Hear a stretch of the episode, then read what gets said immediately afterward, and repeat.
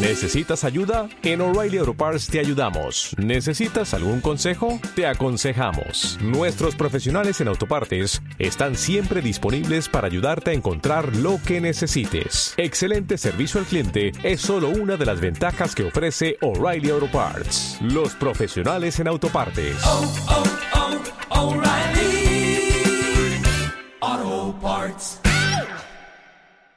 Una buena nevada, un buen chaparrón, una buena ventisca. Si nos parece tan bueno, ¿por qué llamarlo mal tiempo? Llámalo buen tiempo con la tracción a las cuatro ruedas BMW X-Drive ahora de regalo en toda la gama o un descuento de hasta 3.000 euros en vehículos en stock, solo hasta el 31 de marzo. Consulta condiciones de la promoción en la red de concesionarios BMW o en bmw.es.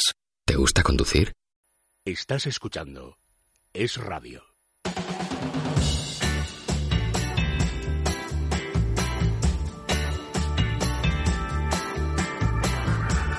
Es la mañana de fin de semana con Elia Rodríguez. Es Radio.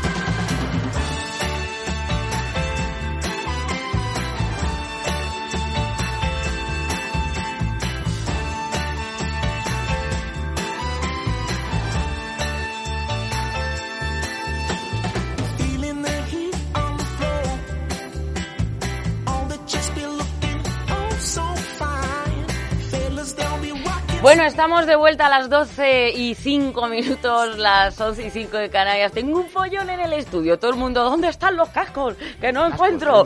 Los, los, los auriculares, vaya. Y tengo a Diez Rovira eh, conmigo y ella sin cascos no. Ah, yo como sin con la cascos. casera. Sin la casera no como, pues ella con Yo igual. sus auriculares. Buenos días, Rodríguez Celia. ¿Qué tal Pero estás? Ya estás bien, ¿no? Estoy estupendamente. Mira, Compuesta. Bien. déjame que te cuente, porque ayer, Limeña, déjame que te cuente limeña. ayer lanzamos un reto, estuvimos hablando de rotondas en España. Voy a saludar primero a los invitados. Josep María Flotats, muy buenos días. buenos días. Y Pere Ponce, buenos días. Buenos Hay rotondas días. preciosas. en- Bueno, Sí, y otras no tanto. y otras no tanto. Otras son heavies, ¿eh? Pero hay algunas tan ¿Has visto bonitas la que le he dado meninas? dos veces la vuelta para Sí. verlas. ¿Has visto la de las meninas con sus partes colgantes?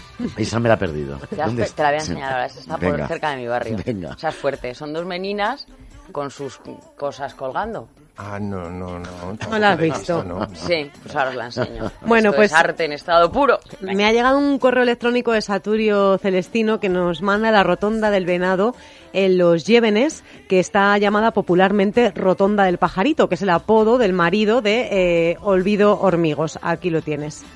Al venado. Entonces, invitamos a los oyentes a que nos manden fotografías de Pues sus vale. rotondas, porque Nació en Rotonda es un libro que se escribió para hacer ese recorrido de las rotondas en España y, seguro que nos lo pasamos es bien. un libro también, También, fantástico. mm. Mira, ahí la tienes, que te la voy a enseñar. Espérate, es fuerte. ¿eh? Bueno. que- se van a quedar helados. Bueno, Eh. entonces pasas por debajo, entonces. No, no. Ah, no. Tú haces la rotonda. Ah, tú una la... rotonda. No, perimetras eso. ¿Que quieres claro. ponerte abajo? Claro. Esto no es un programa de sexo, bien, pero Ya. es que quieres, pues aparcas y te pones ahí. Bueno, es muy sugerente, eh, la verdad. Tiene su Eh, cosita. Se Se ¿eh? ha Tiene su respetado, ¿eh? No, Peré, le- no han peré, peré. Parece como dos manzanas. Sí, anda, anda ya, venga. tiene- tiene su Que muy bien. Eso es un horror. Que La quieres visión que te del diga, artista. Ya está, cualquier cosa vale, ¿no? Y a cualquier cosa le dices, no, hombre, no. Bueno, vamos a hablar con nuestros invitados de un tema muy interesante, de dos eh, pensadores.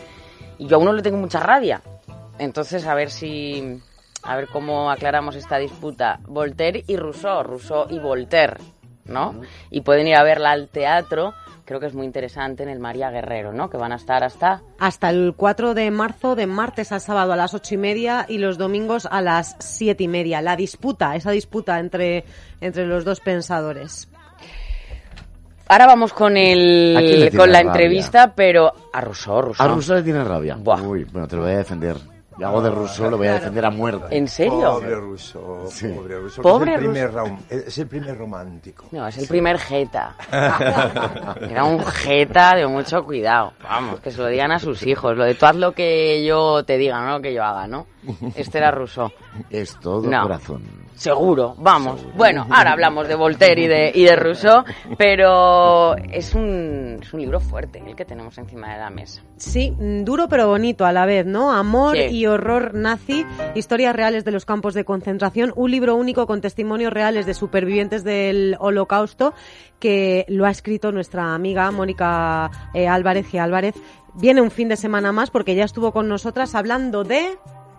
Tú que tienes memorión nazis. de las guardianas nazis, pero no también bien el del título. transhumanismo También. y de la de las caras del mal, Las ese caras del otro mal, libro que eran los psicópatas y cómo a través de sus rasgos por eso ya te mira así con cara, ya te va haciendo la radiografía y te dice, "Mm, mala pinta tienes por, por, por Bueno. tus pómulos, ¿no? Imagínate. Pero ahora como la gente se opera tanto, tan despistado, ¿eh?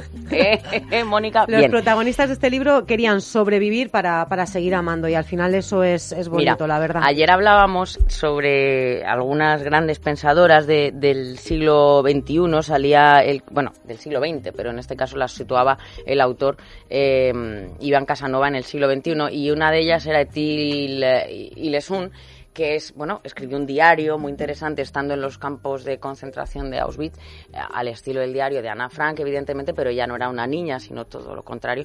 Y bueno, es de un amor que dices, cómo una persona en semejantes condiciones pues puede dar lo mejor de sí, ¿no? Y yo creo que por ahí va un poquito el libro de, de Mónica y hay historias que realmente son increíbles, ¿no? Así que bueno, vamos a hablar de ello. ¿Y qué más? Hablaremos de cuentos solidarios con Guillermo de los Mozos y repasamos la cartelera como todos los domingos con Juanma González a partir de, de la una. Vale. Antes del teatro, que me querías comentar algunas historias. Sí, ¿qué haríais si os encontráis 2.800 euros? En, en una cadena de montaje. Estáis en la fábrica trabajando y en una de estas cadenas de montaje os encontráis un sobre con 2.800 euros. Es que estas preguntas no se En responden. una la cadena de verdad. montaje. Mm, Sí. La verdad. no. El diario de... sobre. ¿En un sobre? Sí, una cadena de montaje supongo porque era Una el fábrica, trabajo, una ¿no? fábrica. de, de este Eso señor, es. pero tú te lo encuentras, yo qué sé, en el teatro. Imagínate que vas a un ensayo y así una butaca con el suelo así como caído y dices, ¡hala, qué hago con esto! Con un sobre, pero sin nombre. Nada, nada. Nada. Nada. Normalmente darlo a la dirección del teatro o de la casa y decir, pero si nadie lo reclama, eh, me lo devolvéis a mí y yo lo daré a beneficencia. ¿Por, Por qué a ejemplo. beneficencia? ¿Tú no te lo quedas? 2.800 Sí. no me resolverían la vida, No, no, a mí no me los tampoco, quedo. claro, pero bueno. No. ¿Tú, no- ¿Tú te los quedas? Yo no, yo tampoco me los quedaría, ¿no? De hecho, fíjate que una mi hijo que encontraron también 200 euros en la calle con unos compañeros tal, como que se lo repartieron entre todos tal y él no se quiso quedar nada, ¿no? Y entonces es como luego estaba feliz de no haberlo hecho, ¿no? O sea, Bueno, de- es esto del amor, lo ¿no? Que estamos diciendo también, que está bien en hacer. persona- Ya. Sí, yo creo que no hay que quedarse. Ya, me has mirado muy pícaramente, Te he mirado mal, te he mirado mal. Tú te lo hubieras quedado. No, no sé, queda mal Venga, decirlo. dilo, dilo, dilo. Pues confiesa. yo igual me lo quedo, yo os invito a un cenorro a los cuatro que estamos aquí, ¿no? ¿O qué? Es que a lo mejor la persona que lo ha perdido es muy desgraciada. Está desesperado. sí. Está Ya. Pero igual está forrado y, Ah. y no le supone nada, no lo sabemos. Estoy haciendo de abogado hipocritón del Sí, diablo, ¿eh? Porque si no claro, todos lo devolvemos y quedamos muy bien. Pero ¿qué ha pasado? A ver, yo después de conocer esta historia sé lo que haría, lo, lo llevaría a una comisaría. Esto lo Es que recoge... era un poco la respuesta que nos sí, ha dado Sí, Josep. El diario de León eh, recibe este hombre tres años después, tres años después, los 2.800 euros que encontró en su trabajo tras no hallar al dueño. En Anda, 2015, mira. este hombre se presentó en la comisaría para entregar el dinero que había encontrado en su lugar de trabajo y como han pasado esos tres años y nadie ha reclamado el, el dinero, pues es para él y ya te lo gastas tan tranquilamente sin ningún tipo de remordimiento de nada. A ver, está Qué muy bueno. bien cuando se, se, ha- se te pierde algo y ves que esa persona lo ha devuelto, veas un móvil, veas... Yo eso sí lo he hecho. Si me encuentro, sí, sí, porque da mucha rabia y también me ha pasado lo contrario, ¿no? Que dices, ahora por el karma no lo voy a devolver, pero sí lo devuelves, ¿no? Y, y está Y muy si se bien. encuentra en tu cartera, pues mira, que se queden con el dinero, pero que las tarjetas y demás se Sí, lo que es devuelvan un porque es que eso es un que rollo. anularlas y esas cosas. Venga, más. Más, el precio de la soledad. En Japón pagan hasta 60 euros por fotografiarse con un desconocido para aparentar tener amigos. El alquiler de novios ¡Qué triste! y amigos es un negocio que cada vez está más en auge en los países asiáticos, donde la fuerte presión social por mantener las apariencias pues lleva a pagar hasta casi 60 euros para hacerse una foto con una persona que no conoces de nada. No sé qué os parece esto. Una, lástima. Pena, Una pena pena. enorme, colosal, una tristeza. Sí, bueno, habla de nuestra sociedad, ¿no? De la soledad que tenemos en la vida, ¿no? ¿Sabes qué pasa? Que lo una que... película que sí. hicimos por, con Sí. Carmelo Espinosa que se llamaba así, ¿no? Que era Anemia de Cariño, que, que consistía en eso. Gente que alquilaba los para salir en bicicleta o para ir al cine a una persona de una agencia, entonces que simulaba ser su mejor amigo o su madre, o para celebrar un cumpleaños o pasar la noche vieja. Qué pena. Sí, habla un poco de, de- de esta, de este mundo, ¿no? Que vivimos encerrados, ¿no?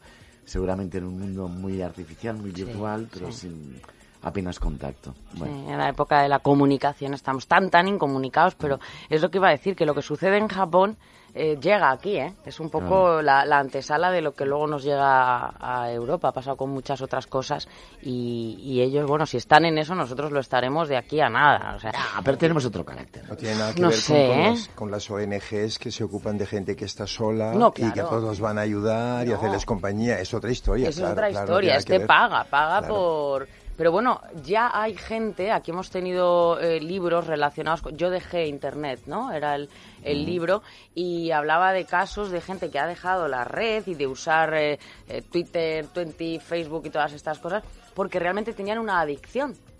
Y eh, gente que se dedicaba a irse a no sé dónde, por ejemplo, al parque de enfrente, a hacerse una foto eh, como qué día tan est- estupendo estoy pasando y no estaba pasando un día estupendo, ¿no? O sea, estamos también en esa mentira virtual que... El postureo, que hace, postureo claro, llevarnos máximo. a otra. Sí. Bueno, ¿y era postureo lo de Rousseau?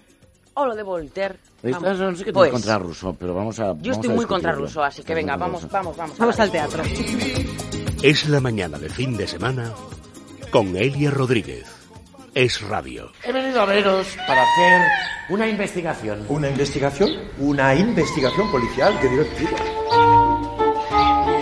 Me he quedado con esta pequeña cabaña de Cerne. Era más práctico. Los dormitorios están en Francia y la huerta en Suiza. Necesito información. Aquí, si la caballería ligera del rey viene para arrestarme, salto de mi cama y ¡hop! Con tres zancadas entre las lechugas, estoy en Suiza. ¿Veréis? Lo que me duele es que siempre me habéis tenido por un perfecto imbécil. La política, mi querido amigo, nunca es pero algo- de eso hay, ¿no? ¿O qué? A ver, cuenta, cuéntame, voy pues, primero contigo y eh, estos dos personajes encima de las tablas, porque bueno, dos grandes pensadores, las cosas. Bueno, son dos grandes pensadores, Sí, sí, eso eh, sí. evidentemente, pero, pero yo creo que al mismo tiempo hay, hay la parte humana de los dos y ahí vemos, creo, algo que me parece indispensable para que, para que el teatro exista. Bueno, el teatro es diálogo ante todo y aquí hay diálogo y diálogo inteligente y brillante y, y- y divertido. Mm, los dos son dos hombres, yo creo, honrados, y los dos son dos hombres de muy buena fe. Y los dos defienden unas ideas que son antagónicas completamente, están opuestas, pero los dos los defienden con todo el corazón. Son dos hombres que intentan cambiar el mundo, que no están contentos con la sociedad en la que viven. La quieren cambiar, la quieren modificar, cada uno a su manera. Uno de una manera y el otro de, de la otra. Pero los dos están luchando para eso. Y son antisistema de su época, del 1860, ¿no? No hay que olvidar que eso sucede con Luis XV al poder, es el, el poder absoluto de la monarquía y la Iglesia con la Inquisición ejerciendo y quemando gente. Y en esa época tan difícil, tan negra, esos dos pensadores con otros, ¿no? Con D'Alembert, con Diderot, con, son, son los que Bueno, vienen pero del siglo de las luces. Voltaire me y- gustan, pero- Y, y- y- son, digamos, la- las ideas Sí. de las futuras generaciones. La Revolución Francesa es también rusoniana y también una parte volteriana. Lo que a mí me apasiona de esta obra es que es la discusión que uno puede tener con uno mismo. Yo creo que somos parte. Yo me siento mitad Voltaire y mitad Rousseau. Y hay días, momentos por ciertas cosas que soy Rousseau a 100% y hay días sí, que ah, que soy Voltaire. Soy en realidad en general más, mucho más volteriano que rousseauiano, pero a veces soy mucho Rousseau- muy rousseauiano también. Y el autor, el Jean-Claude Briseville, Sí. lo que quiso sobre todo es equilibrar eso. No es una obra maniquea, no es a favor del uno o del otro. Ya, ya. El público puede escoger. Y hay réplicas y momentos de la obra en que dicen, ah, estoy con Rousseau. Ah, no, no, no, estoy con Voltaire. Creo que eso es lo, lo, lo que engancha al público y lo que es interesante. Y luego lo que es apasionante es de, una vez más, es de ver que estos dos genios escriben nuestra cotidianidad. No ha pasado de moda. Hay cosas que están eh, candentemente al día, igual. al día y que estamos igual con los mismos problemas, los mismos temas, Sí. las mismas dificultades, ¿no? Y, y dices, eso ha sido escrito en aquella época y encima lo escribían a pesar de que se jugaban la vida y el pellejo porque los metían en la cárcel. Voltaire siendo Voltaire y el, el hombre más famoso de su siglo, eh, dos veces estuvo en la Bastilla, Sí, sí, encarcelado. O sea que no, no son bromas. Quiero decir, son, son una gente de un valor intelectual y de un coraje intelectual que, mm, en mi modesta opinión, creo que hoy en día tenemos poca gente así, muy Bien. poca gente que tiene el valor de sus ideas, de ir hasta el final. Y, y también hay algo muy importante, encuentro, que es el diálogo. No estoy de acuerdo contigo, pero hablo. Hasta el final hablo contigo y voy hablando. Y te digo que no, pero vamos hablando y seguimos hablando. Bueno, la dialéctica, ¿no? Eso es sí. importante y sobre todo en, en filosofía. Em, pero eres Rousseau, Bueno, interpreto a Russo, sí. vale. Eh, filias y fobias hacia el personaje seguro que han surgido leyendo el texto y... A ver, yo fundamentalmente lo, lo que le echo en cara a Rousseau, ¿no? Es, bueno, La nueva Eloísa me parece una obra detestable, machista como pocas. Es, es terrible, si la leen es lo peor. Y luego creo el trato que le dio también a sus hijos, pero esto pasa con muchos filósofos, ojo, ¿no? Él, eh, el Emilio, esa gran obra de, de sobre la educación, tú la lees y dices, qué maravilla, ¿no? "Joder, Sí. Este hombre tenía que ser tan bueno y en realidad envió a todos sus hijos al, al orfanato, ¿no? Y, y los trató bastante, bastante mal. Pero qué es lo que digo, ¿no? Que cuando te acercas a la vida de muchos filósofos y pensadores, eh, pues te das cuenta de que, pues Séneca, el estoico por naturaleza, estoico tenía muy poco, o sea, le iba más la pasión que a tu lápiz, ¿no? Pero entonces, eh, Rousseau, ¿qué te transmite en ese momento? ¿Por qué esa doble moral que él tenía? Sí que es verdad que es un personaje muy contradictorio. Leyendo las confesiones de Rousseau, donde él intenta explicarse Esto.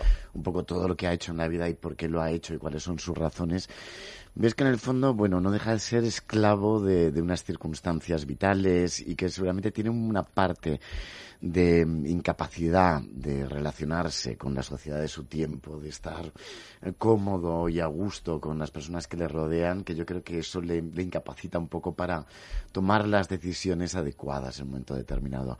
Sí que es verdad que envía a sus hijos a un orfanato, a cinco hijos, pero él dice que, bueno, es que es lo que se llevaba en esa época, es lo que hacía la gente en esa época. No estaba mal visto el llevarlos a un orfanato como llevarlos ahora como los envían a, a un internado en Cambridge, ¿no? Entonces, de alguna manera él cree que de esta manera pues pueden tener una vida mejor que la vida errante que tiene él, itinerante, sobre todo él está casado también con una mujer medio analfabeta, con una familia que dice, bueno, van a estar al cuidado de esta familia que los va mm, realmente a hundir más, ¿no? Entonces mm, los envía fuera.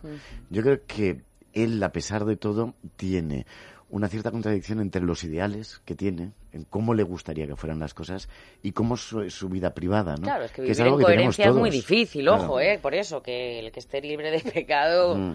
Que tire la primera piedra. ¿Y Voltaire Claro. qué opina de esto? Bueno, Voltaire piensa, eh, está, está totalmente en oposición eh, con las ideas de Rousseau. Rousseau quiere hacer tabla rasa de todo, de la sociedad, de la cultura, de la civilización, y le dice, ojo, ojo, y la memoria histórica, ¿qué?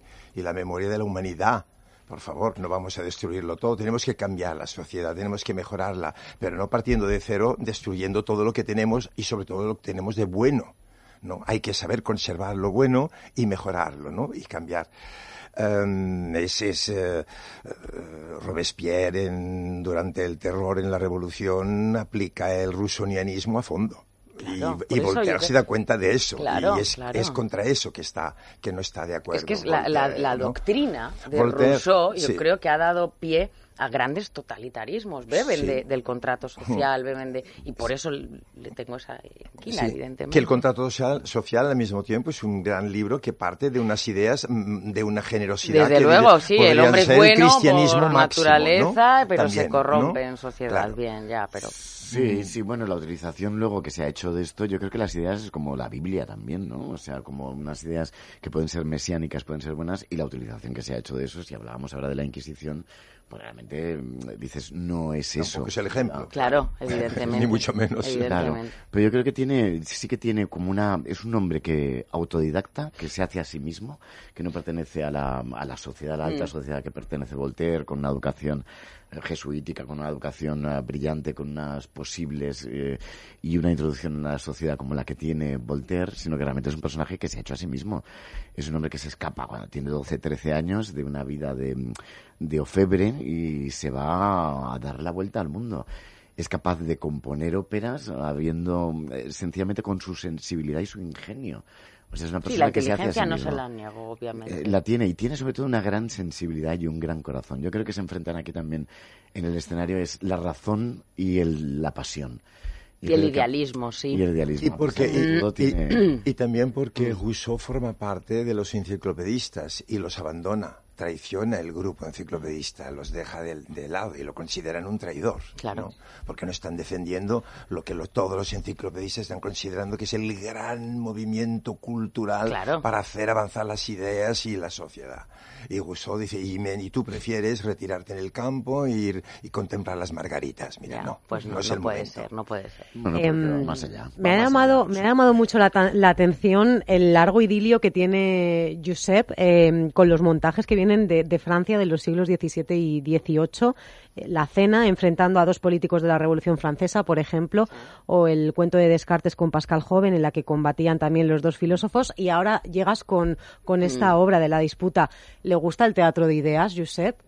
¿O qué le aporta este tipo de teatro? A mí me gusta la literatura y me gusta aquello que me, me enseña y me, me, me modifica un poquito y, y exagerando y soñando que, me, que creo o supongo que me, me mejora un poco.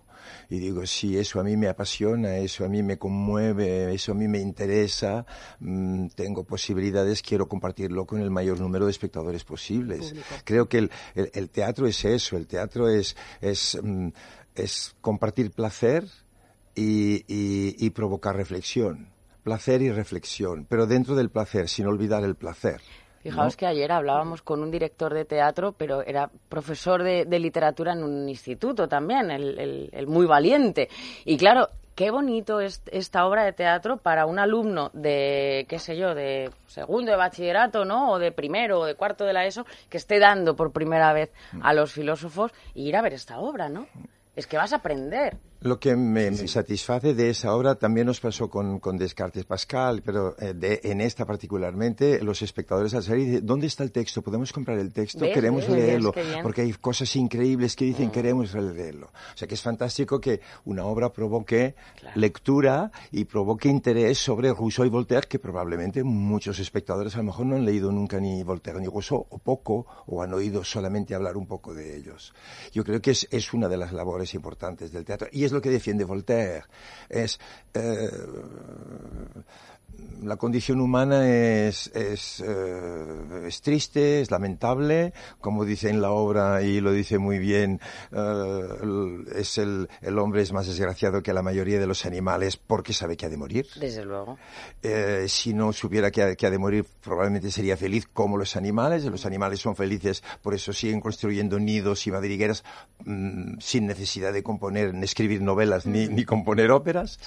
Ni- pero, pero a pesar de ello, la cultura, la cultura, la cultura, el conocimiento y la civilización y la cultura, porque así es la única manera de probablemente poder mejorar. Claro, es como esa frase, ¿no? De un animal, o sea, un pájaro caerá eh, congelado de, de una rama sin lamentarse, ¿no? Sobre su, su muerte. El ser humano sí lo hace, Claro, ¿no? claro. Incluso antes de que, de que llegue. Eh, María. Hasta el 4 de marzo tienen la oportunidad de, de ver la disputa en el Teatro María Guerrero. Repito los, los horarios de martes a sábado a las ocho y media de la tarde y los domingos a las siete y media de la tarde. Hay dos eh, funciones accesibles, 22 y 23 de febrero. Lo pueden mirar en la web de todas formas. Están aquí en Madrid hasta el 4 de marzo y no sé si luego vais a ir por cualquier otra ciudad. Eh, está previsto hacer gira por Ah, España, pero no inmediatamente, no, no está previsto. Queremos hacerlo lo máximo posible. Qué sí, bien. sí, lo queremos llevar por toda España. Bueno, pues es una, una s- serie bonita, ¿no? Podría ser de diferentes charlas entre filósofos. Ahora estamos con Rousseau y con Voltaire, como hemos dicho, con Descartes. Muy pesado también Descartes. muy pesado. Un pesado Descartes. Pesado, sí. Sí. Un poquito pesado, pero a mí me gusta, ¿no? un poquito Descartes pesado, está pero bien. bueno, sí. A ver, es que O tengo una historia muy Pero tienes que leer, por ejemplo, yo leo el... A mí me encanta la filosofía, pero yo leo el método, ¿no? De Descartes. Y todo es tan racional, ¿no? Tan cartesiano, Sí. tan... Pero al final ya, y te termina diciendo, bueno, pero todo esto hay un genio maligno que te engaña los sentidos, la Sí. falacia de los sentidos, y entonces, pues a lo mejor no son las cosas ¿eh? como estamos pensando y las hemos puesto en nuestro eje cartesiano. Y- entonces, ¿en Hombre, no puedes cerrar así, porque claro, claro. imagínate. No, pero grandes pensadores, es verdad, y, y la filosofía pues nos, nos puede transmitir muchísimo.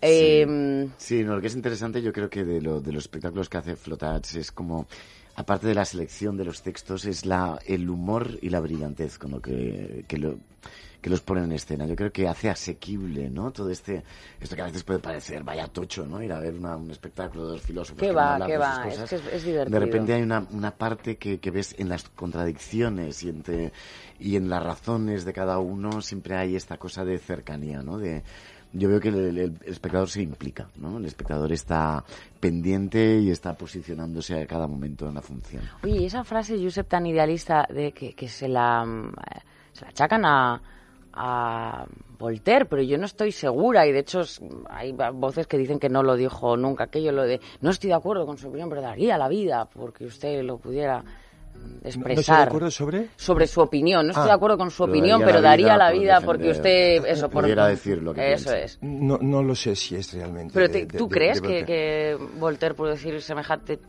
chorrada, porque es una chorrada, ¿no? Un poco, Mm, Me parece, me parece. Podría decirlo, esa tolerancia decir, sí, llevada a unas- su- mm, Porque Voltaire también era, también podemos decir que era capaz de condenarse solo por el placer de hacer una bella frase. O una bonita frase. Ah, vale, por ahí sí, por ahí Había sí, algo por ahí del sí lo compro, sí puede de, ser. de mundanidad de Voltaire, eso de voy sí a brillar diciendo una frase. Y Sí luego a lo mejor uy, me sabe mal haberla dicho. Pero que ¿no? mucha gente se ampara en eso de la libertad de expresión, me hace gracia, ¿no? Pero pues como dijo Voltaire, yo daría Claro. mi vida porque usted pudiera expresar su opinión. Pues mira, hay expresiones verdaderamente que mejor que no salieran a la Claro, palestra, ¿no? sí. Pero ahora lo que decía el titular me gusta, dice, si Voltaire y Rousseau hubieran tenido Twitter, habrían incendiado las redes. Eso seguro. Sí. ¿Ah, ¿a que Seguramente. sí? Sí, seguro. Seguro. Seguro porque los dos están exiliados, los dos están perseguidos a pesar de su popularidad, a pesar del reconocimiento que tienen ya en sociedad, están fuera exiliados, precisamente perseguidos por eso, por sus ideas. Pues eh, Josep María Flotats, eh, Pere Ponce, gracias a los dos, un placer y, y vamos a ir a ver la disputa. Eh, llévame. Yo te llevo al Teatro María Guerrero, que además está que genial, menos está muy bien. Mm, Seas panda, invítame al teatro. Normalmente regalan, lo- o sea, ponen un puestecito, una mesa para vender eh, ejemplares. No sé si con esta obra lo hacen, pero Es hay con no obras con las que sí. está, está en imprenta. Está en imprenta, Está o sea, lo van a, lo van a hacer. saliendo. Pues eso, eso Igual se va a vender bien, ¿eh? Se va a vender bien, Qué seguro. Gracias, de verdad. Muchas gracias a vosotros. Hasta luego. Es la mañana de fin de semana. Elia Rodríguez. Queridos amigos de Música y Letra, este domingo a las 2 de la tarde, como siempre, el programa estará dedicado esta vez, el segundo, a Jorge Sepúlveda, un gran cantante sentimental español, y escucharemos canciones inolvidables. Están clavadas dos cruces. Están clavadas dos cruces, pecado, monísima, aquel cerezo rosa, o me gusta mi novia. Caminemos, la voz de la nostalgia, Jorge Sepúlveda, en Música y Letra. Música y letra. Con Andrés Amorós.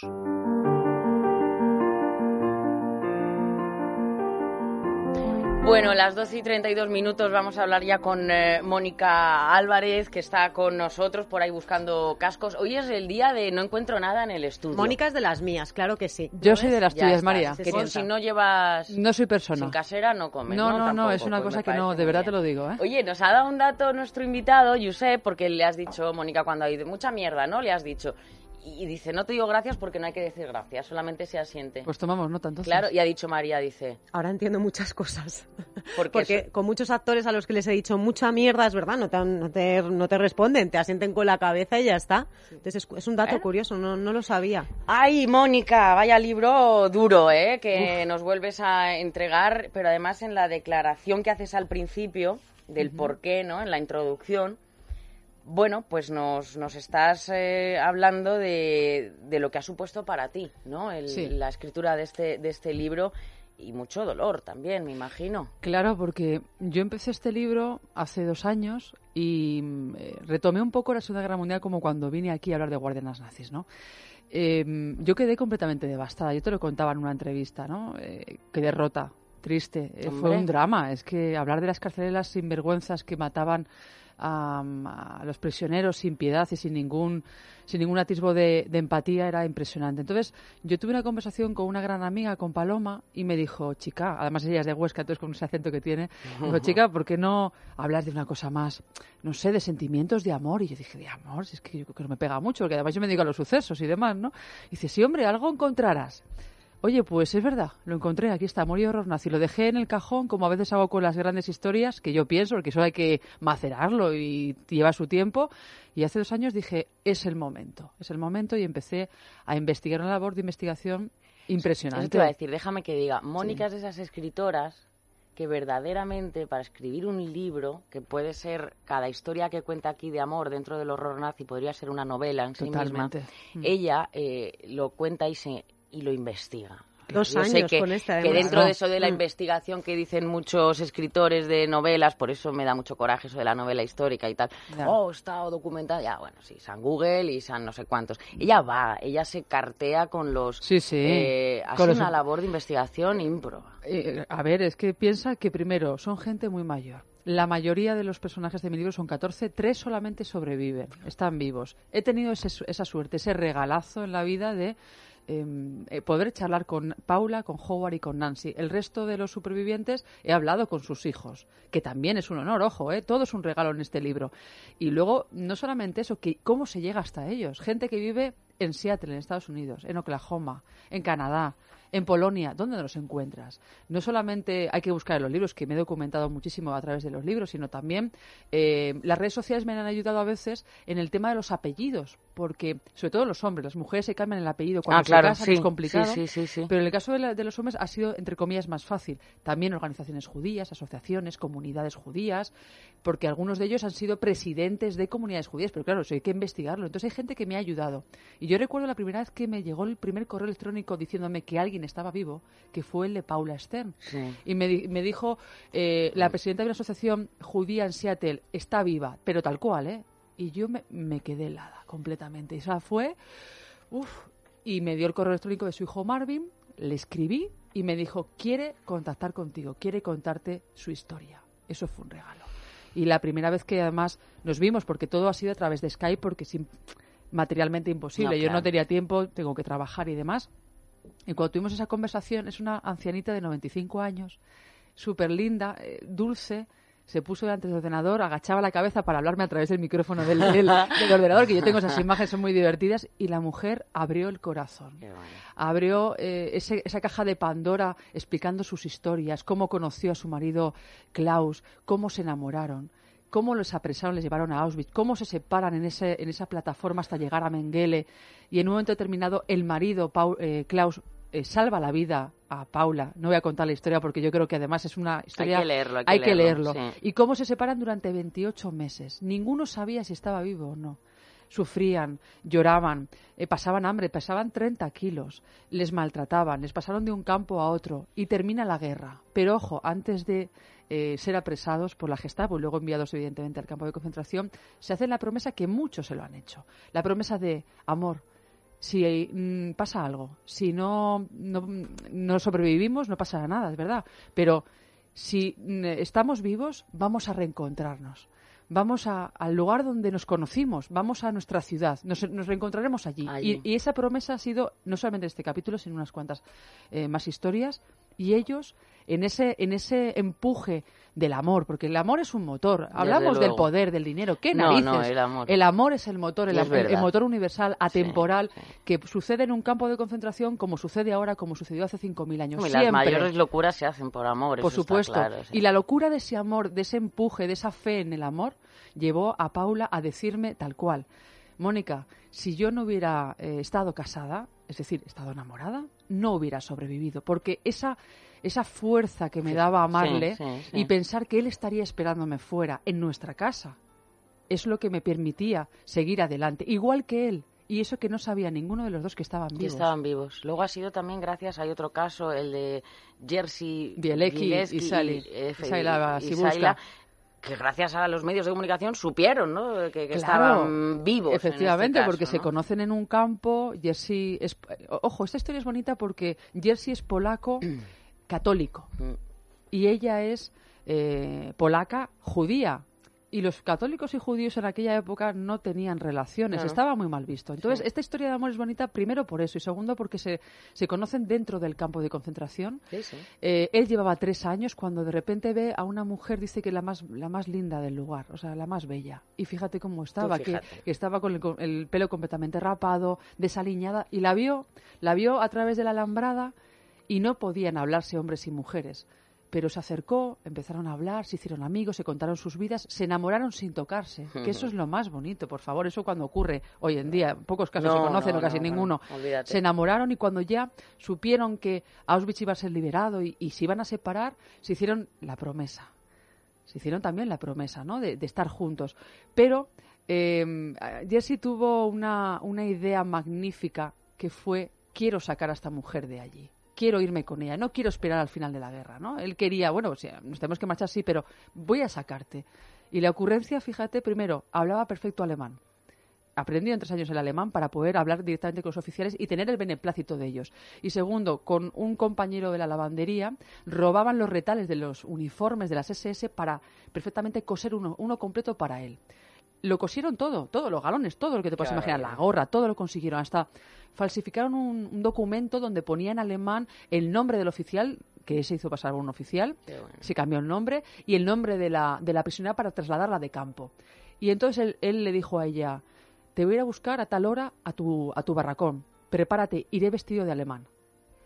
Ella se sorprende. Claro. Y le ve entrar y, la, y él la comienza a hablar en, en, Alemán. en alemán.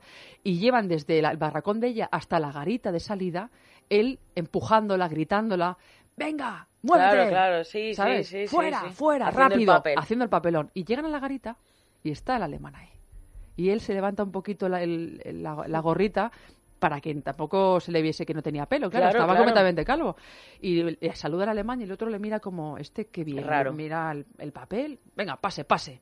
Y ellos dos con el corazón en la garganta Claro, imagínate. y escapan. Se escapan de verdad estos dos personajes, escapan a, a la montaña, terminan en la casa de, de los padres de Jersey, pero la madre, fíjate, no quería aceptar a Sayla porque era judía.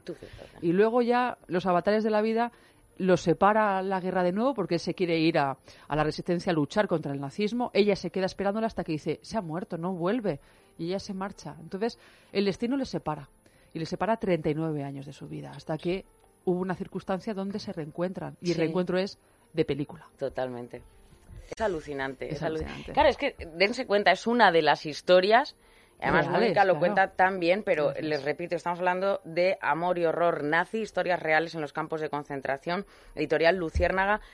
Tienen que, que leerlo. Una, una cuestión más, Sí, María. yo me, yo me he quedado con dos. La historia de David y, y Perla, ¿no? que a día de hoy además en su lápida se puede leer eh, unidos en el dolor, en el amor y en la eternidad. Es una historia preciosa. Y la historia de Elena, ¿no? de esa judía que llegó a Auschwitz en el 42 y se enamoró de un guardia Vaya, eh, es llamado, capítulo, llamado. Frank. El primer capítulo. Yo empiezo fuerte, pero es que acabo más fuerte. Sí, es verdad sí, que es esa, primer esa historia, capítulo. la historia de Elena, es verdad que no, que ella dice, yo me enamoré de él. Realmente él se enamoró de ella y le intenta conquistar en el campo de concentración. Mm. Él odiaba completamente a los judíos, no quería na- saber nada de, de ellos, pero se enamora de una eslovaca judía. Y ahí ese rifirrafe, ella, les- ella también odiaba a los nazis. Y hubo un momento donde él salva la vida a la hermana de esta chica, Rocinka. No consiguió salvar la vida a sus sobrinos. Y en ese momento dice, lo amé. Yo creo que le amé en algún momento. Pero yo os digo que realmente nunca le amo a esta señora. Lo que le pasó fue esa llamada gratitud ambigua donde una prisionera eh, gratifica o da las gracias a, a su captor porque le está ayudando. La está ayudando, y además este señor le dio unas botas de cuero para las marchas de la muerte tras la liberación de Auschwitz. Dentro de tanto dolor, claro, el mínimo gesto pues te hace que puedas incluso Claro, y, además al final, cuando le da esas botas y se va a la marcha de la muerte, eh, Franz le da una notita con la dirección de su familia en Viena. Pero ella lo que hace es darse la vuelta y romperla, porque recuerda lo que le decía su padre de nunca, jamás olvides quién eres. Claro. Eres judía. Eh, sí, Entonces sí. ella se mm, eh, desaparece, él la busca completamente hasta que se reencuentran en el juicio. Ella testifica, testifica a favor de él. Claro. Porque al final realmente Bueno, cuenta la verdad que sí que le Claro, ayudó en algún claro, momento, es claro, que pero bueno. la verdad es, él la ayudó, Ya. pero es que este señor mataba Ya, ya. todos los días a cientos de personas. Entonces, mm, al final, es verdad que le dejan libre, pero por el testimonio de Elena, o sea, que al final fue una gratitud. Le, le correspondió con la misma moneda. Él la salvó y él la sal- ella le salvó a él. Mónica, muchas gracias. placer Enhorabuena, de vosotras. verdad. Y, y vayan a por el libro Amor y Horror Nazi, historias reales en campos de concentración editorial Luciérnaga. Merece la pena. Si les gusta la novela, esto es real. Y hay muchas historias. Sí. Nos ha contado algunas, Mónica. Gracias. Gracias a vosotras. Hasta Un la beso. próxima. Adiós. Es la mañana de fin de semana. Elia Rodríguez. Muchos productos bajan el colesterol, pero sabemos que esto no es suficiente. Oxicol es diferente porque no solo reduce y normaliza los niveles de colesterol, además reduce el más peligroso, el oxicolesterol, el que se pega a las arterias. El alto contenido de activos de origen natural de Oxicol ayuda a conseguir reducir y normalizar los valores de colesterol en el organismo. Evita los riesgos de enfermedades cardiovasculares con Oxicol, de Laboratorios Acta Pharma, de Farmacia.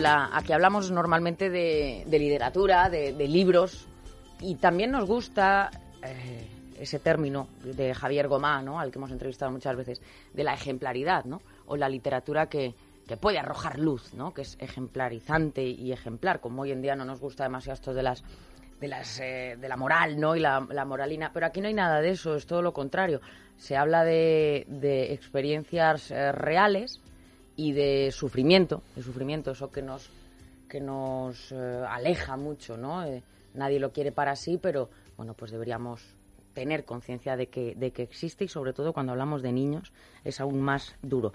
Enfermedades eh, raras y literatura.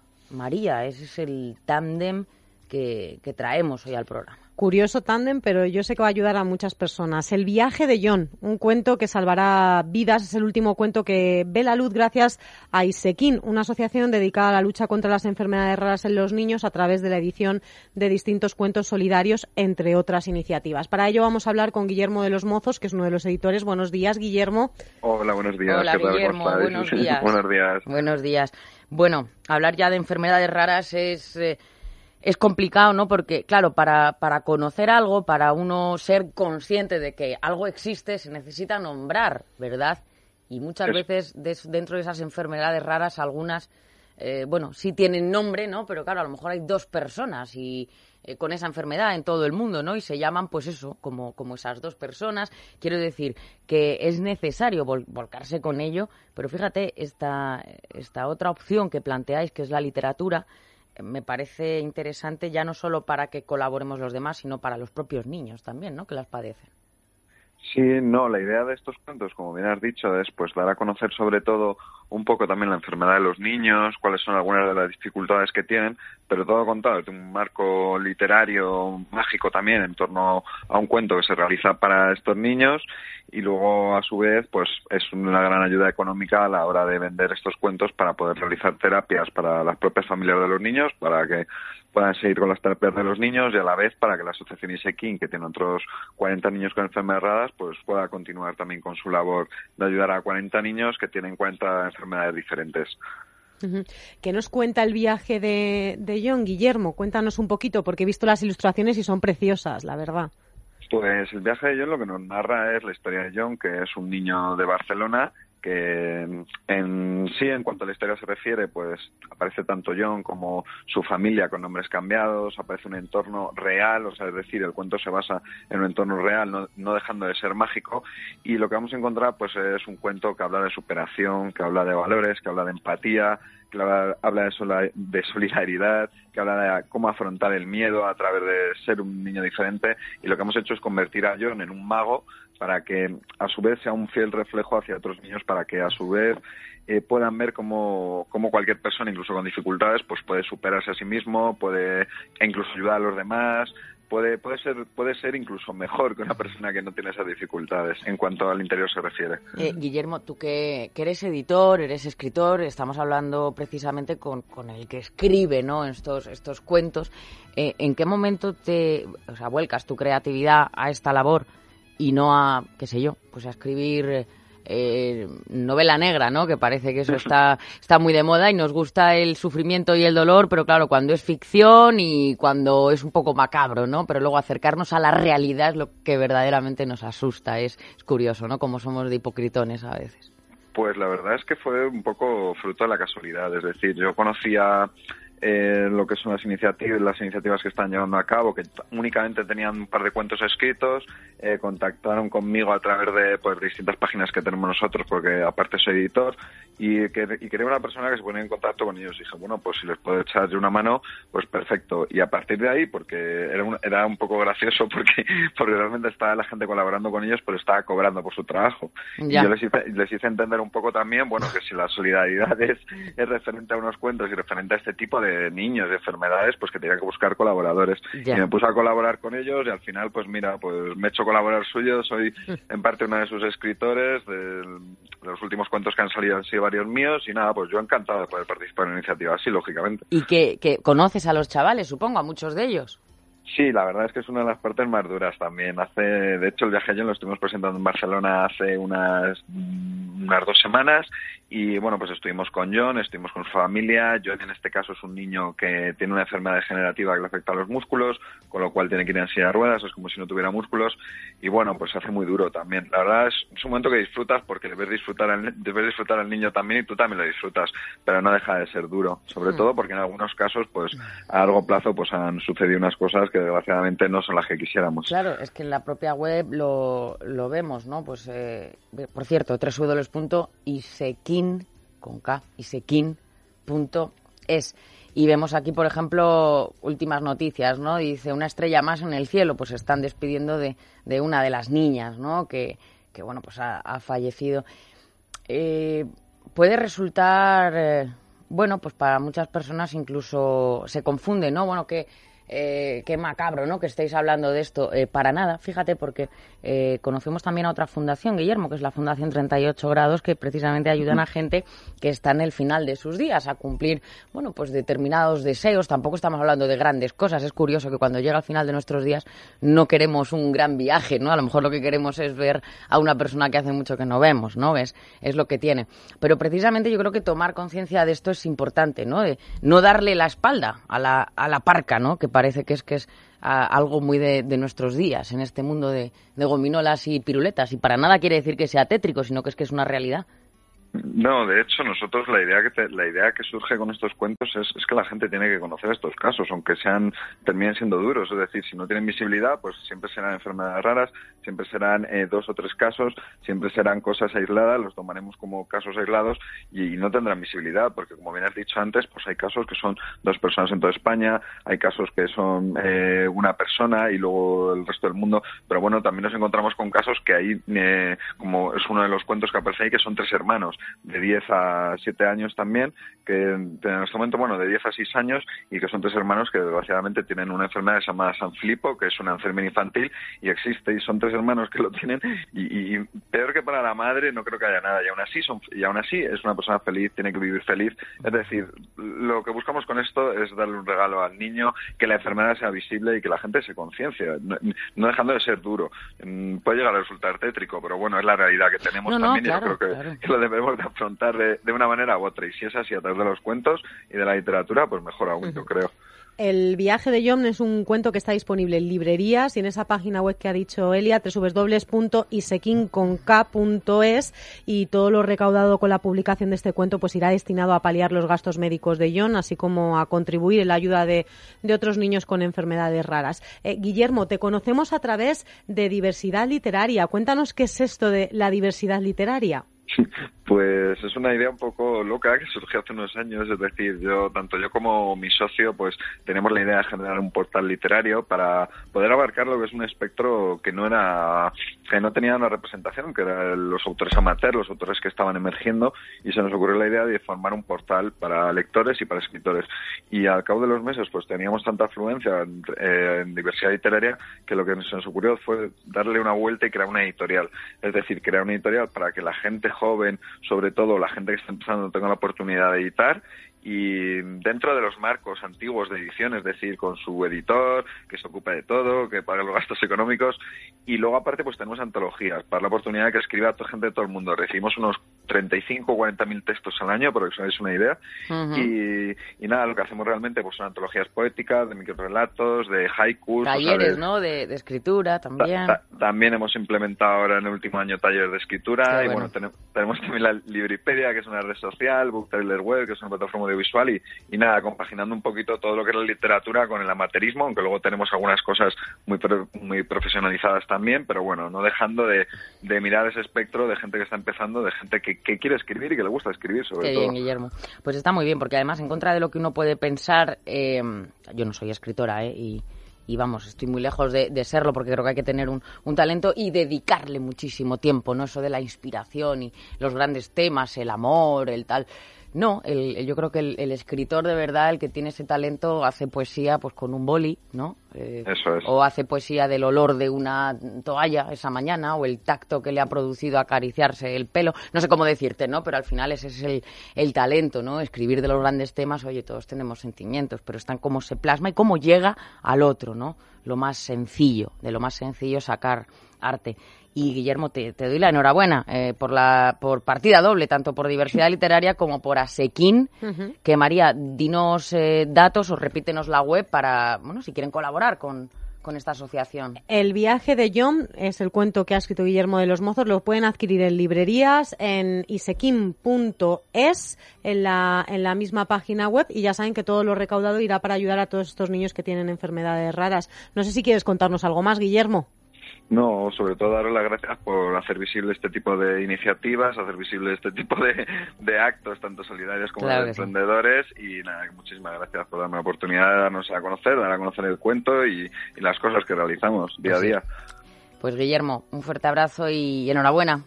Igualmente. y Hasta luego. muchísimas gracias. Adiós. Hasta luego.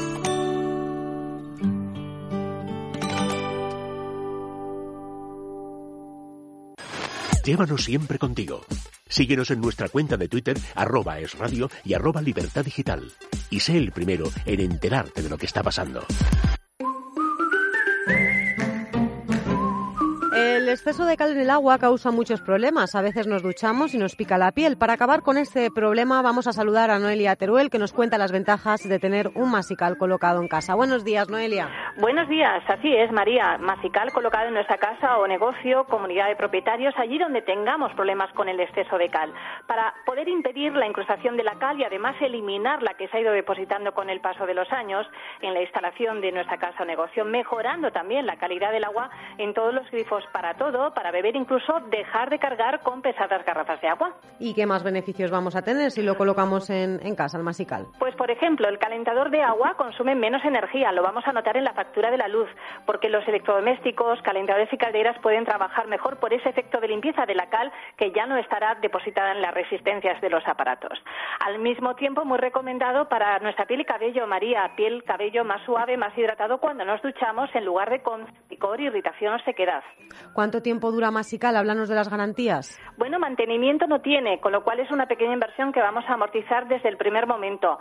Dura de por vida, no se avería, no lleva mecánica ni electrónica, actúa de forma ecológica y natural. Un año a prueba, si no le convence, tiene usted garantía de devolución, lo devuelve recupera su dinero y lo coloca sin obrarse el propio usuario, María. No lo tienen que buscar en tiendas, solo está en el 902-107-109 porque no hay intermediarios. Por eso, seguro que el precio es bastante accesible. Noelia, cuéntanos cuál es el, precio. Sí, porque si lo pide ahora en el 902-107-109, hoy domingo tiene promoción especial, cuesta de enero 3 por 1. Es decir, recibe tres masical para compartir con amigos o familia y así cada unidad nos sale a 33 euros con esta oferta. Gastos de envío oyentes de Es Radio durante la próxima hora.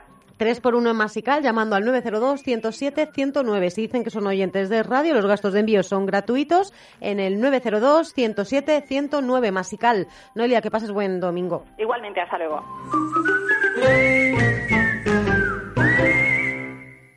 Toda la información que necesitas para tus viajes la encuentras en Guía Repsol, la guía más completa. Repsol patrocina esta sección.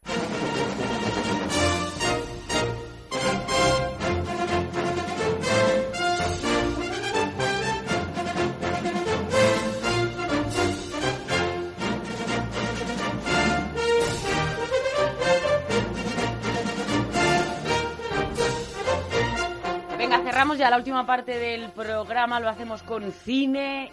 Y Juanma cada vez más cultureta, que de vez en cuando me, me trae así un libro, ¿A ¿eh? sí? y, y Que están se muy note bien. el nivel. Claro que sí. ¿Cómo Es que estás? Buenos veo días. a todos los colaboradores, a todos los demás colaboradores e invitados y digo, tengo que mantener aquí un, El un nivel, ¿no? Entonces, ya que es un programa de libros, Sí. pues dicho, voy a traer un libro así de Claro vez en que sí. cuando. También. Claro que sí, el libro está bien, ¿eh? Está bien, es Ya de Meryl. Streep. Sí, vamos a hacer un monográfico Meryl Streep. Nos ha salido así la sección porque se ha estrenado Los Archivos Está del guapa de Pentágono. joven, sí, ¿eh? está guapa de joven. Además es que tiene esta cualidad de mm, eh, americana, eh, rubia, plus perfecta. Sí, sí, eh, que sí. ella ha sabido aprovechar muy bien. Y ahora veremos por qué, porque el libro Muy bien, es la lo que... californiana, así como la llevaba y tal. Sí, además ella pues probablemente se pone sus rulos de noche, Sí, pero, claro, pero luego claro. eh, el- la melena cae eh, prístina y perfecta eh, una vez que se levanta por la mañana, ¿no? Estas cosas que yo no podría hacer. A mí me cuesta peinarme por la mañana, me lo revuelvo así un poco Sí, sí, pero y fosco, ¿no? andando. Un poco te- fosco. sí, Fosco. exactamente. Está bien, está bien. Sí, sí, sí, me abulta, me abulta. O sea, como si crece, Pero tendrás- sería te- como rollo los Jackson 5. ¿Sabes qué pasa? Cuando ya sale cana, Sí, eso te asegura que no te quedarás calvo. eso es un tópico. ¿Es, un top, ¿es mentira? Eh, sí, a mí mi peluquero me dijo eh, que eso era una leyenda urbana. Y se me cayó el mucho- alma a los pies. Tú tienes mucho pelo, tú. Ya, pero ¿Hay antecedentes en tu casa de calvicie? Hombre, la normal, no extrema, pero Bueno, entonces, razonable. No, tienes por qué tener miedo Sí, a... 10 años más de felicidad eh, capilar, eh, yo creo que la tengo garantizada. 10 años más, pero poco más, ¿eh? Vale. Bueno, eh, decía, los archivos del Pentágono, la última de Spielberg, de Post, tengo de verla. y eh, este libro de Michael Schulman, eh, abordando toda la carrera de los primeros años de Meryl Streep, es decir, este es un libro, y esto es una virtud del libro de Michael Schulman, porque si no sería el triple de largo. Abarca las dos primeras décadas de la vida eh, de Meryl Streep y de su carrera también, eh, con lo cual lo que hace es tratar sobre todo eh, su juventud en un pueblo ideal de los Estados Unidos en los años 60, con toda esa vida perfecta eh, que precisamente las pelis de Spielberg han sabido reflejar tan bien, Sí. esta vida ideal Mm. eh, casi de pega, y cómo ella desempeñó su primer papel. Eh, ella era una persona, como tantas otras, con la autoestima muy baja, Sí. eh, que decidió que iba a interpretar en el instituto a la adolescente perfecta. Y lo consiguió. Lo consiguió. Acabó ganando el, eh, eh, el típico baile o festival de la reina del instituto Sí, del encantamiento sí, bajo el mar, todo esto. es. Eh, acabó saliendo con eh, jugadores de béisbol. Acabó siendo la reina de las animadoras, acabó siendo la persona más popular del Ah, el instituto. sueño americano de cualquier adolescente. Exactamente, pero lo que el libro te explica solo en este primer capítulo eh, es eh, eh, cómo eso era mentira. Eso era su primera gran interpretación. Era la gran impostora ya desde que nació Meryl Streep. Entonces, eh, de, eh, de estas aguas, estos lodos, y te explicas eh, cómo ha ido la carrera de Meryl Streep. También te narra eh, su amor pluscuamperfecto por un actor, John Cazale, Cazale, que murió que muy prematuramente a los 42 años, creo, es el actor que hacía de Fredo en El Padrino, es el actor que protagonizó El Cazador, El Cazador, y precisamente por él interpretó Meryl Streep su papel en El Cazador, porque ahí ya estaba gravemente enfermo Cazale, eh, iba a pasar sus últimos meses con él, entonces qué mejor modo que rodar una película, la de Cimino, con, con su gran amor, Ni que... viviría, como pone aquí, Exactamente, para ver la peli, ¿no? O sea que- exactamente. Este tío, eh, si Ah, hubiera... tenía, tenía muy mala pinta, ¿eh? Así la cara tenía no muy mal salud. aspecto, que era ideal para interpretar el papel del cazador, ¿no? Sí. Eh, pero este tío, si hubiera vivido para contarlo, eh, sería pues un actor de la categoría de Robert De Niro y Al Pacino. De hecho, surgió en la misma época, protagonizó muchas películas con ellos, otras cuantas eh, que podrían haber protagonizado perfectamente Pacino y De Niro, de modo que John Cazale podría haber sido pues el equivalente vivo eh, todavía si hubiera Sí, sí. eh, sobrevivido al cáncer. Bueno, Meryl Streep era eh, su enamorada en esa época y, y todo eso te lo cuenta muy bien Michael Schulman, que es un periodista del New York Post, que es el mismo diario donde escribe o escribió Pauline Kael, que es otra mítica de, de- de la crítica de cine, muy entretenida de leer, imprevisible como pocas, y que esto lo digo para eh, certificar un poco que este libro está bien. No solo es ameno, sino que está escrito como una novela Sí. eh, y da gusto leerlo y además tiene sus testimonios fotográficos bien. que tú estás mirando ahora mismo Está muy bien. y te explica Hay pocos, ¿eh? Para te explica muy bien sí sí porque es un libro cortito pero ya te digo que al final eso acaba siendo ¿Con una gran peli virtud fue el Oscar que se llevó? pues el último fue con la Dama de Hierro pero en los 80 se ganó Eso, otros o sea lleva 80. tres o cuatro Sí. creo recordar Sí, Meryl sí, Pero te explico perfectamente cómo ese aspecto de rubia perfecta americana tiene algo, tiene algo camaleónico y lo ves en esa fotografía que ilustra el libro.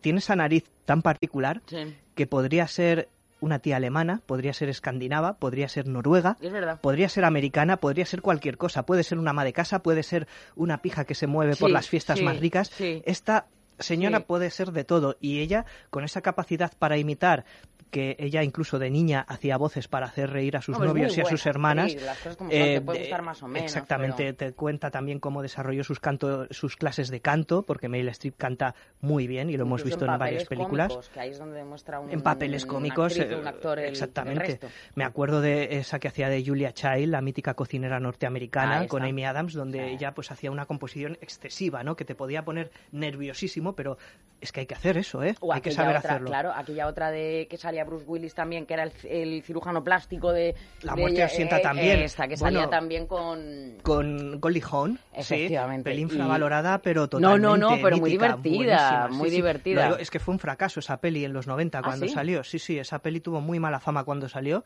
y si la ha cogido ha sido después por gente que la ha visto y que le ha gustado como nosotros. Bueno, era- Desde aquí pido a Universal que la vuelva a sacar en Blu-ray o Es DVD porque está descatalogada en. España y es buenísima, sí. Me pareció Cómo está hecho, los efectos especiales, Totalmente, CMX dirigiendo, por favor. totalmente. Bueno, Está, está fantástico con el elixir de la eterna... Sí, y Bruce Willis haciendo de, de tío apocado y tímido por primera y vez en su calzonazos, carrera, ¿no? ¿no? Y Al máximo, calzonazos ahí con el bigotito. Sí, genial, Sí. genial. Bueno, y del libro, eh, que está ahí, lo edita, por cierto, la editorial Península.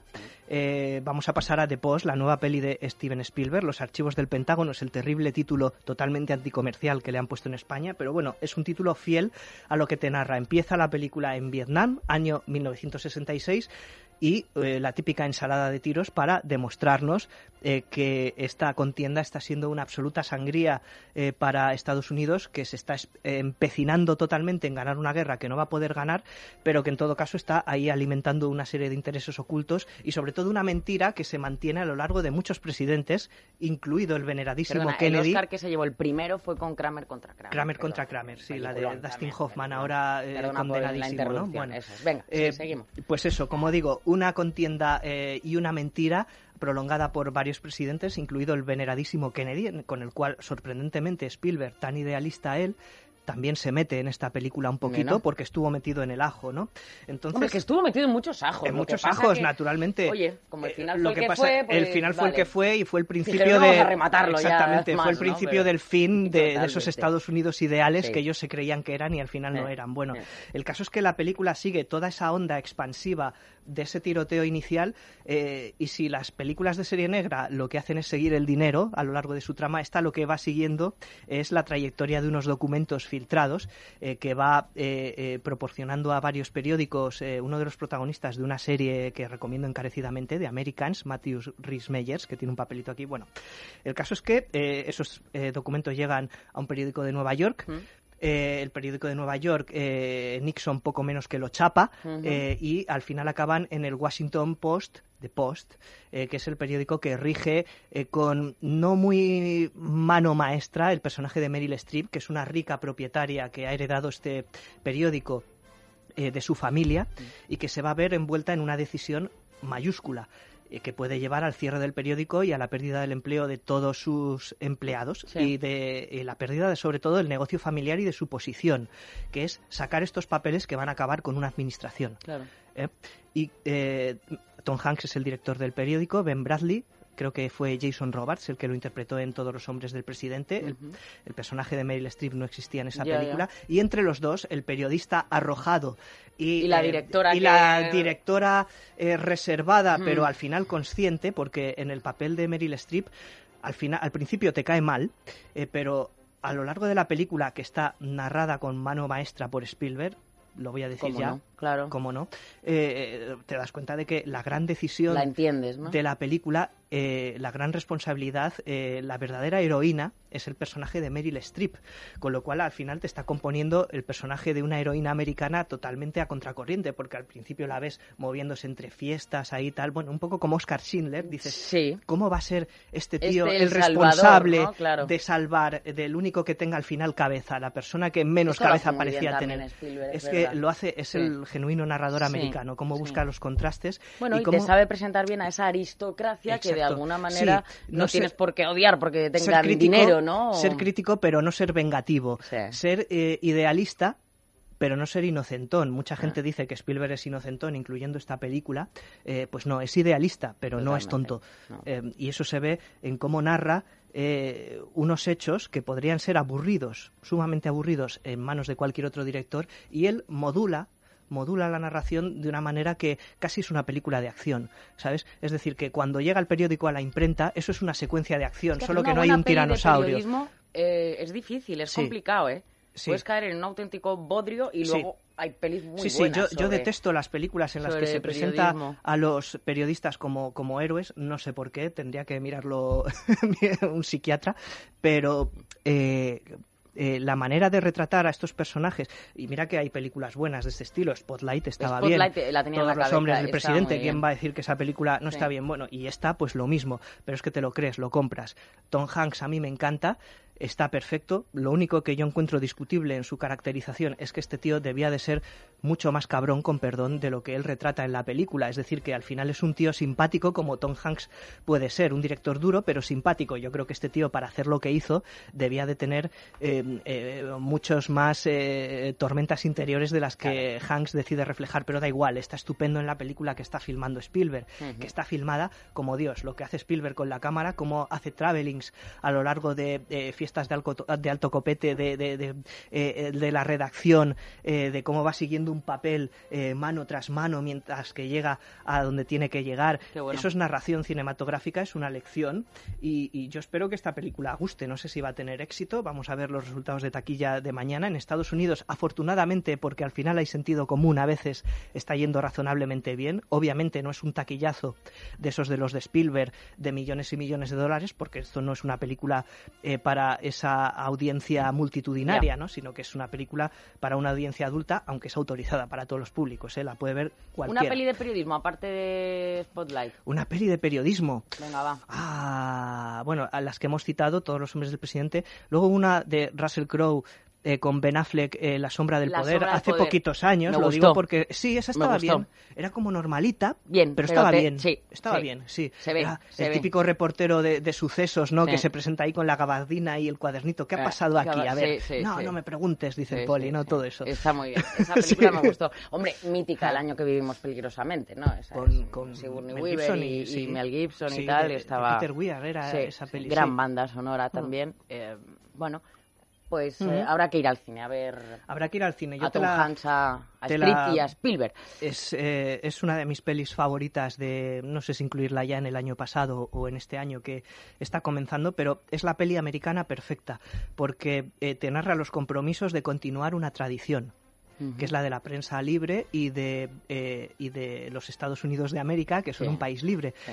Y que eso lleva dolor, lleva sacrificios, lleva autocrítica, eh, pero al final es la más americana de las películas. ¿eh? O sea que eh, está atenta al proceso y a la narración, con lo cual también es cine clásico, pero está filmada como un director como Spielberg puede hacerlo ahora mismo, que es decir, de, de una forma auténticamente visionaria. Es decir, no me decía Andrés Arconada, no es plano contra plano, eh, de modo que no es cine clásico, claro, es una fusión de todo. O sea, es una película de la cual puedes hablar Qué a poco que entiendas de cine y, y generar conversación. Sí, que no solamente el contenido, ya el que entiende de cine ¿Cómo va a disfrutar hecha? en el montaje, ¿Cómo está en la Sí, realización, sí. en, en Sobre todo, todo, incluso a nosotros como españoles nos puede coger un congrio, con perdón, lo que está contando la Sí. película, pero cómo está hecha, Vamos señores, eso es una lección. Sí. Hombre, desde luego la, la tradición no es la de Estados Unidos, la nuestra quiero decir, ni tampoco en cuanto al periodismo. Otra película, Juanma. Otra película, pues se estrena 120 pulsaciones con- por minuto, que es una peli de eh, ganadora en Cannes, eh, dirigida por el guionista de La Clase, una peli de Laurent Cantet que también ganó en Cannes y que era una verdadera obra maestra. Esta no me ha parecido tan obra maestra, pero lo que te narra es eh, la, la epidemia del SIDA, eh, pero en París. ¿Te acuerdas de esta peli de, eh, de Ryan Murphy para HBO? No me va a salir el título ahora, porque como no me he traído apuntes, pero estaba muy bien esa película. Era sobre el SIDA en la era Reagan en Nueva York y de cómo se tapó, eh, causando mm, eh, muchas más muertes por simplemente eh, conservadurismo moral, ¿no? Una, una cosa que luego se superaría y que, sin embargo, pues se gestionó mal en el momento de surgir. Bueno, pues aquí te narra todos los movimientos y procesos sociales de una manera muy de Normal Heart, exactamente, a Normal Heart con Mark Ruffalo. Julia Roberts también. Julia Roberts, eh, Jim Parsons, el de Big Bang Theory, eh, eh, Mark Ruffalo, que Sí. es Hulk en las pelis de los Vengadores, Sí. estaba impresionante en esa película. Eh, si quieres ver una interpretación de Mark Ruffalo, es esa. Eh, y esta película no tiene actores conocidos, pero eh, te narra eh, como un proceso muy documental, muy rabioso, muy a pie de calle, muy como era la clase de Cantet, pero esta era de educación, esta es de los movimientos sociales para denunciar y vivir el SIDA. Activista y, y activi-. Exactamente, vivir el SIDA. No, digamos que sobrevivir al Sí, SIDA, sí, más bien. y está muy bien, la película está francamente bien. Y yo creo que no es. Podríamos buscar eh, mm, eh, paralelismos o, o, digamos, relacionar ambas películas de Post o Los Archivos del Pentágono y esta como lo mejor del cine europeo y el cine americano, cine que todavía está comprometido Diferente, a ¿no? veces, exact- diferentes, Diferente, pero de, de pero iguales, ya, sí, ya, ya. exactamente, eh, comprometidos con, con su propia historia, con su propia causa, comprometidos también con el espectador porque no son chapas insoportables, son películas entretenidas y que tienen interés a nivel cinematográfico, no es la típica basura de festival que se da autobombo y autoimportancia, ni la típica película Eso te absolutamente decir, tenía mínima. un poco pinta de esto. No, ¿no? No, no lo es, no Ni lo de es. Es una película Renoir, que está bien. de esto, no. Sí, sí lo es, pero, Ya, bueno, bien, pero pero- está bien, está muy bien. ¿eh? vale, vale. Están muy bien las dos películas. Son dos buenas pelis que antes de que nos vengan las pelis de Marvel en febrero, que nos van El a parque de venir. atracciones, El ¿no? parque Como de atracciones que, que, que también me gusta mucho. Hombre, bueno, claro, que me gusta supuesto. más que esto. que sí, pero, Por supuesto. pero, pero estas películas son de las que da gusto ver cuando, cuando vas al cine a ver ese otro cine al cual le cuesta más sobrevivir cada vez, porque estamos en un mundo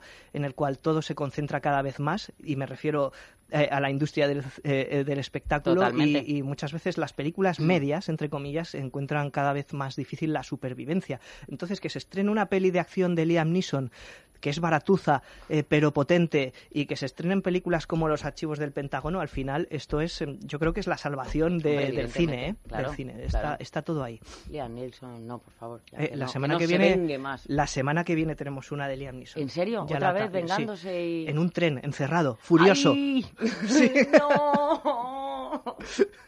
¿Por qué? Como un gato panza arriba. Pero el caso es que funciona, ¿eh? Eh, la gente claro lo que va a sí, ver y claro que sí. La gusta, dije en ¿no? Español, la, la- la hablamos la semana Encima, que viene. ¿no? O sea, la Sí. cosa promete. Vale. Oye, de, de terror viene algo, porque estaba por ahí Expediente Warren, ¿no? La, el principio La monja. del principio. En La Monja, eh, la- eh, bueno, el spin-off de Expediente Warren que va a salir este año, que creo que saldrá pues más para el verano, es la de, de Nun, la monja, que es el personaje de Expediente Warren en el caso Enfield, la Sí, segunda, sí, la de la Londres. segunda, sí. ¿Qué tal? Y hace una semana se estrenó Insidious 4, Esto, Insidious, la última perdona. llave, Sí. que eh, me ha parecido tirando a terrible. No hicieron pase de prensa, Ah, no me digas, pero la ¿mala o película está, eh, sí, la película está funcionando de fábula, precisamente por eso. Es decir, que les ha costado 10 millones de pavos y está eh, recaudando en Estados Unidos. Se ha hecho su número uno en su semana de estreno, se ha hecho sus 40 milloncetes, Pero no negocio te ha gustado. redondo. No, ¿Por esta es qué? más floja. Pues porque es más floja. Simplemente es ya más eh, el estirar el chicle y estirarlo. eh, Sustos así como muy tal. Exactamente, estirar de la fórmula y, y sin un director eh, tan potente como James Wan, que hizo las primeras de Expediente Warren, por ejemplo, que, que, que también es un mago de la cámara, pues eh, la cosa pues se convierte en lo que es. Que tampoco está mal, porque dices, bueno, quiero ver una peli de terror, me da igual eh, lo que sea. Sí, bueno, pero oye, a pero no es una película a defender ni a un- recordar. con un Tampoco. listón, sí, claro, o sea que- exactamente, sí, sí, sí. Yo recomiendo otras de terror que van a venir, pero si quieres hablamos de ello la semana que Venga, viene. perfecto, terror. ¿Alguna serie ya rápidamente en el minutito que nos queda? Pues puedo recomendar La Peste y no recomendar ¿Has visto ya algo de la He peste? visto La ¿Y Peste, sí. Eh, me gusta. Cuesta coger, eh, eh, digamos, cuesta subirse al vagón en el primer episodio, pero una vez que lo haces y empieza la trama de búsqueda de investigación, se nota la mano de Alberto Rodríguez. Tiene buena pinta, ¿no? En Tiene buena a- pinta. A los escenarios, Es decir que todo esto cada vez se lo La factura, más. y esto puede ser un tópico, ¿vale? Pero la serie está hecha de fábula. Pues claro, es eso decir, digo, que que te es crees que estás en Sevilla, Eso es. en el siglo XVI, donde no había una bombilla, donde Claro, no había eh, luz de noche, donde Sí. todo estaba sucio y guarro, y donde todas las calles parecían un estercolero, una alcantarilla. Ya. eh, te lo crees, te lo crees y lo vives. Es que ves, escuchas el eco de las pisadas, escuchas, eh, el- yo qué sé, el, el- el ruido líquido de las pisadas en una Ujú, calle, eh, de las cuchilladas incluso, ¿sabes? Entonces ahí se nota Mm. Alberto Rodríguez, que es un director con pulso, eso sí, hace una, una serie lenta. No tiene los típicos golpes de efecto ni puntos de giro radicales en plan perdidos para Ya, engancharte bueno. al siguiente capítulo. Esto Ya. requiere que te sientes, que te prepares Y que y lo a a lo ver, mejor no te guste lo que vas a ver. Pero en todo caso, admirar que está hecha y rodada de una manera mm, que a mí me ha es alucinado, superior a productos norteamericanos, sin duda. ¿eh? Mira, qué Sí. bien, eso está muy bien. Los personajes planos, ahí es donde falla la serie, pero una vez que la trama eh, se desarrolla y una vez que se va desenredando y puedes más o menos perdonar que estos personajes pues son tirando aburridos, Ya. no mal interpretados, Ya. Paco León, sino ¿qué tal? ma- Paco León bien. Qué bien se ha reciclado, ¿eh? Paco Él, León bien. ¿Verdad? Porque, Sí. porque eh, cuando uno empieza una carrera de actor con un personaje Hmm. cómico, ¿no? Luego Sí. a muchos les, Y ves les que- cuesta, de hecho no se mueven de ahí. Y él lo ha hecho muy Sí, bien. y yo creo que debería tirar mucho también. debería tirar de esta vena que en- Claro. en esta serie no acaba de desarrollarse porque son seis capítulos, ya veremos, Mm. pero eh, cómo eh, da la facha de tío oscuro con una cosa eh, turbia dentro, Algo dentro, sí. Funciona. Juanma, me voy. Y tú Vale. también. Y los oyentes se quedan aquí en el radio porque llegan las noticias. Volvemos el fin de semana que viene con más temas. Gracias, Juanma. Y todos ustedes, pues lo dicho, se quedan en la sintonía de radio. Noticias, volvemos la semana que viene. Pasen buena tarde. Adiós.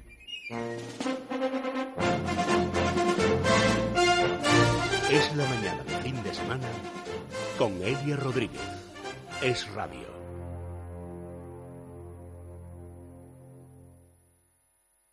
Hey, hola. Sí, tú, el que está escuchando. ¿Eres de los que siempre apaga la luz al salir de una habitación? ¿Cierras el grifo cada vez que te cepillas los dientes? ¿Reciclas el papel y lo aprovechas por las dos caras? Si has contestado que sí a alguna de estas preguntas, eres de Repsol Autogás más de lo que crees. Repsol Autogás, un carburante que te permite disfrutar de kilómetros de autonomía, sabiendo que tu coche apenas produce emisiones. Infórmate en autogás.repsol.es.